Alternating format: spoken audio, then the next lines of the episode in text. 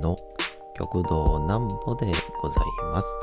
皆様8月の26日も大変にお疲れ様でございました。お休みの準備をされる方、もう寝るよという方、そんな方々の寝るをともに寝落ちをしていただこうという講談師、極道南歩の南歩ちゃんのお休みラジオ。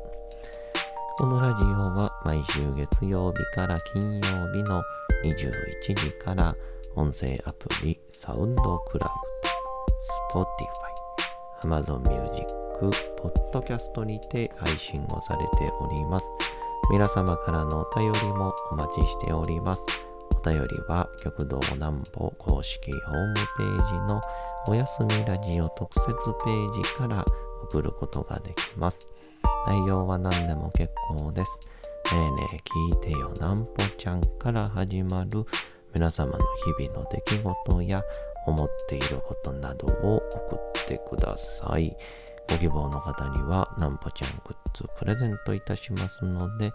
住所、お名前お忘れなくと。えー、昨日選択の科学っていうですね、ちょっとこう序盤をえー、読んでたんですけど、なんかそれの、こう、流れでこう、続きもちょっとね、えー、面白かったところが、えー、いっぱいありましたんで、なんか今日も、そんな話したいなと思っていて、やっぱこの自分がなんか選択できるっていうのを、こう、思うことが大事みたいですね。うん。その、自分が選択をしたっていう結果も大事みたいな。まあ、それの話で、ふと、最近よく言ってる学童の方での、なんかちょっと、うん、なんか感じたことがあったんで、ちょっとその話しようかなと思います。なんぽちゃんの明日は何の日？さて明日が8月の27日でございます。何の日でございましょうか？ん男はつらいよの日。1969年8月27日に映画男はつらいよの第一作が公開をされたことにちなんで制定をされた記念日です。監督山田洋次、主演渥美清。このタッグで敵や家業をなりわいとする風天の寅さんこと車虎次郎が巻き起こす東京葛飾柴又をメイン舞台にした人情喜劇はすでにテレビドラマで放送され人気を博しておりました。テレビドラマでは放送最終回に寅さんは亡くなってしまう設定でしたがあまりの人気ぶりやまた見たいなどの大きな反響があり映画で復活。以来渥美清主演映画シリーズとしては48作にも及ぶ世界的最長編シリーズとなりギネス記録にも登録をされております。また映画では各旅先で出会うマドンナに惚れつつも失恋するか身を引くかして成就しない虎次郎の恋愛模様に加えて日本各地の美しい風景その土地ならではの食べ物や情景などを映像に収めているのも特徴の一つと言っています。あの寅さんを僕のあの吉本時代の同期でしてね。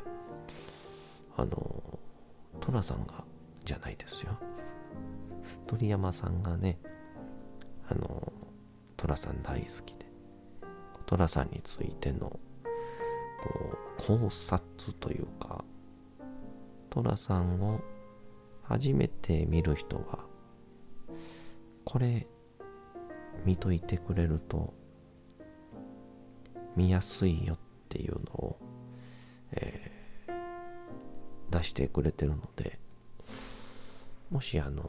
一度は誰しも通るね、トラさん見てみようかなっていう衝動ってあると思うんですけど、あれ見る方はぜひ、えー、鳥山大輔さんの、えー、ノートにですね、ノートというあのアプリですけど、ネットからも見れるんで、鳥山大輔寅さんとかで調べたら出るんじゃないかな。ぜひ見てください。選択の科学なんですけど、で、昨日はその選択チョイス選ぶっていうのは、まあ、人の本能なんだと。こう、動物も自分でこう、すべてをこう、供給される状況においては、何かしらのこう、ストレスを感じ始めて、えー、ストレスのがゆえに、寿命が短くなると。で昨日は言ってなかったんですけど、自然界にいる象の平均寿命が40から50に対して動物園の象はまさかの17歳ぐらいらしいんですよ。平均が。っていうのには大量のやっぱストレスがかかっているんじゃないかっていうところが仮説としてあってで、人間には日々いろんなストレスがかかっているんだよ。で、人と一緒に動く、住む、暮らすっていうのは、その自分の選択肢っていうものをなるべく減らさないと成立をしないので、なんだろう。路上で、まあ、極端なこと言うと路上で裸になりたいっていう選択をしたいと思っても周りに人がいたらやっちゃいけないとか。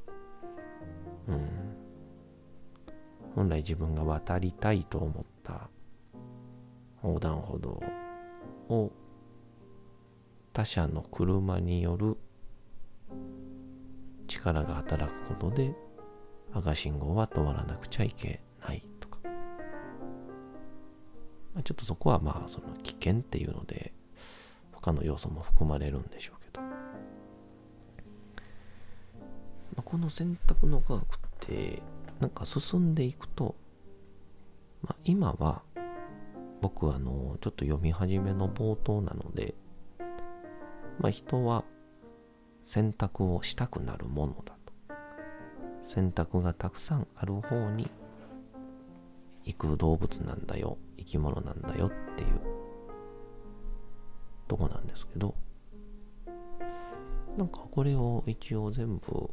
読んでる友達が合ってるか知らないんですけどでも要は人はえー、たくさんの選択があればあるほど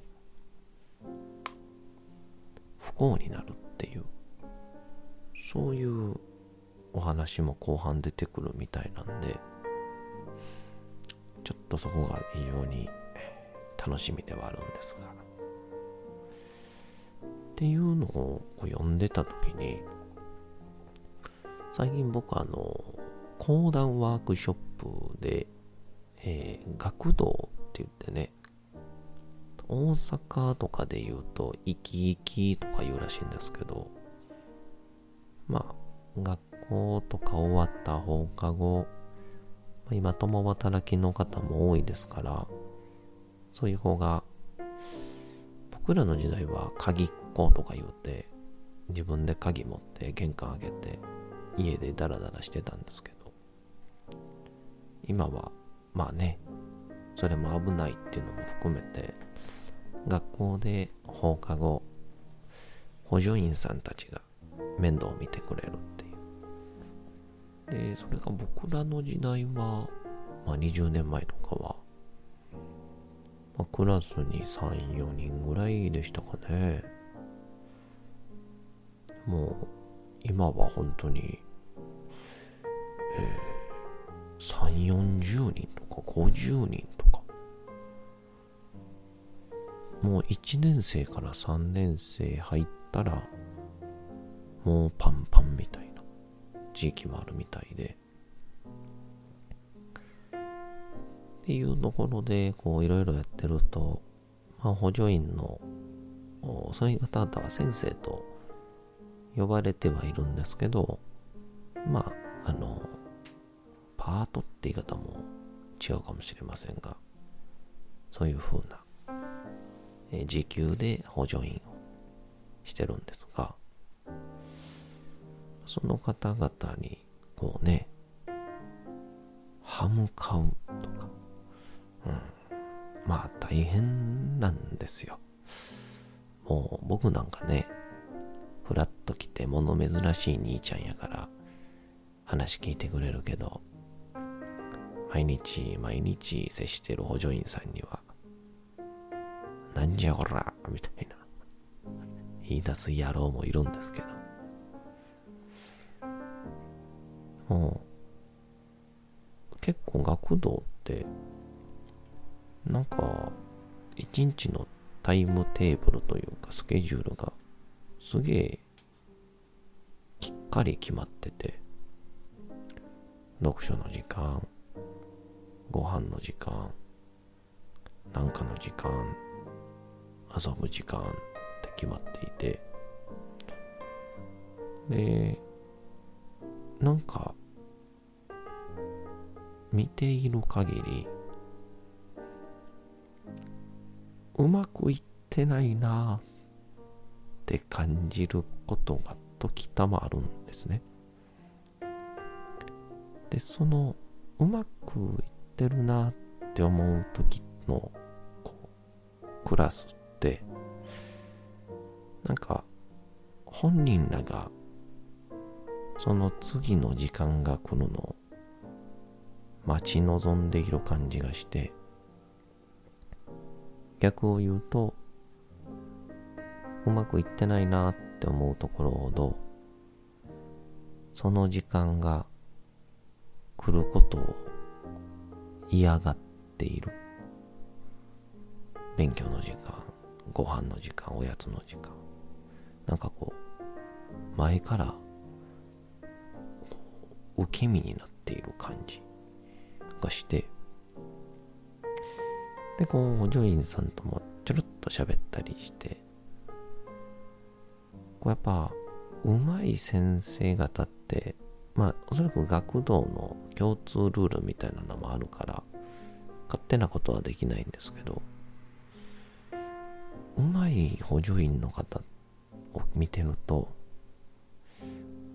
まあ確かに次やることは決まってるんですけど、次何をやるかは、あくまで本人らに選ばせているっていう、こう、導入の仕方をさせるんですよね。次何やったっけなとか。さあ次何をするんでしょうか？みたいな。そしたら子供たちが本読むと。自分が選んだっていうプロセスに持っていってるなっていう感じがすごいしてこの本で思い出したんですよねちょっと時間足りませんでした。またいつか。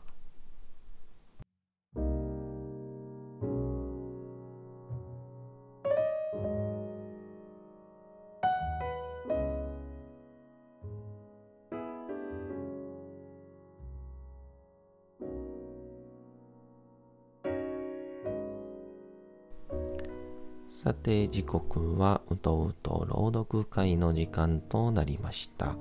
皆様小さい頃眠れなかった時にお父さんお母さんおじいちゃんおばあちゃんお世話になっている方に本を読んでもらった思いではないでしょうか。なかなか眠れないという方のお力に寝落ちをしていただければと毎日様々な物語小説をお届けしております。本日お読みするのも三島由紀夫の金閣寺でございます。あのだいたい今100回ぐらい放送で本変えていってるんですけど金閣寺もまだ4分の1ぐらいなんですよね。とまた宮さんがモヤモヤしたまま変わってしまうかもしれませんけど、えー、また続きは ご自身で楽しんでください。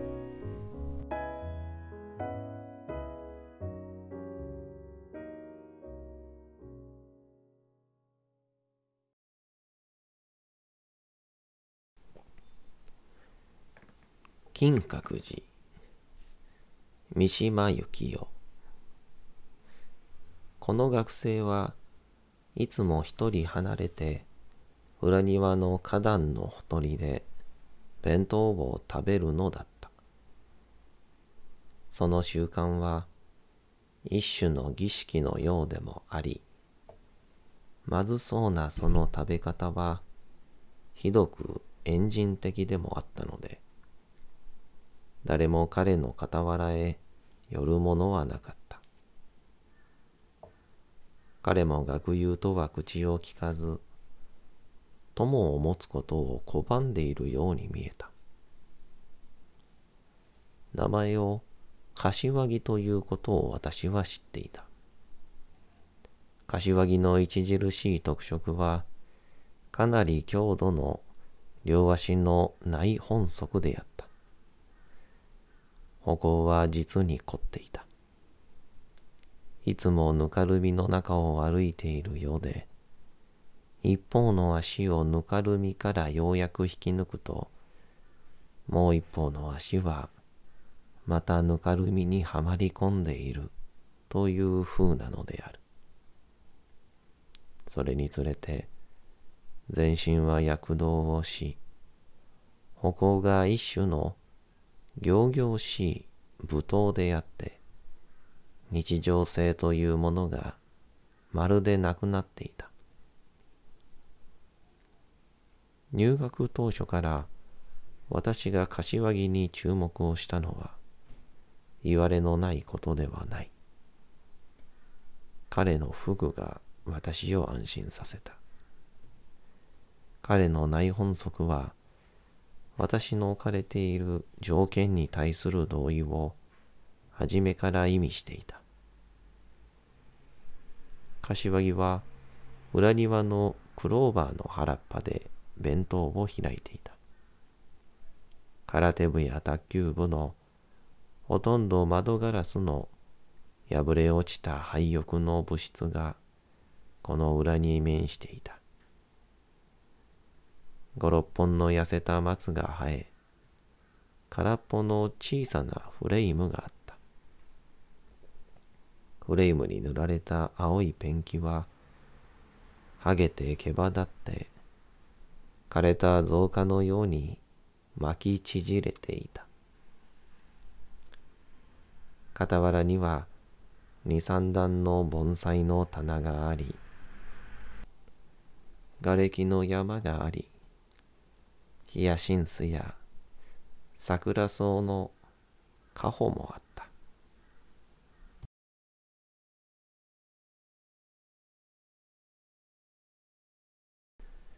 さて本日もお送りしてきましたなんぽちゃんのおやすみラジオというわけでございまして8月の26日も大変にお疲れ様でございました明日も皆さん街のどこかでともどもに頑張って夜にまたお会いをいたしましょう。なんぽちゃんのおやすみラジオでございました。それでは皆さん、おやすみなさい。すやすやすやーん。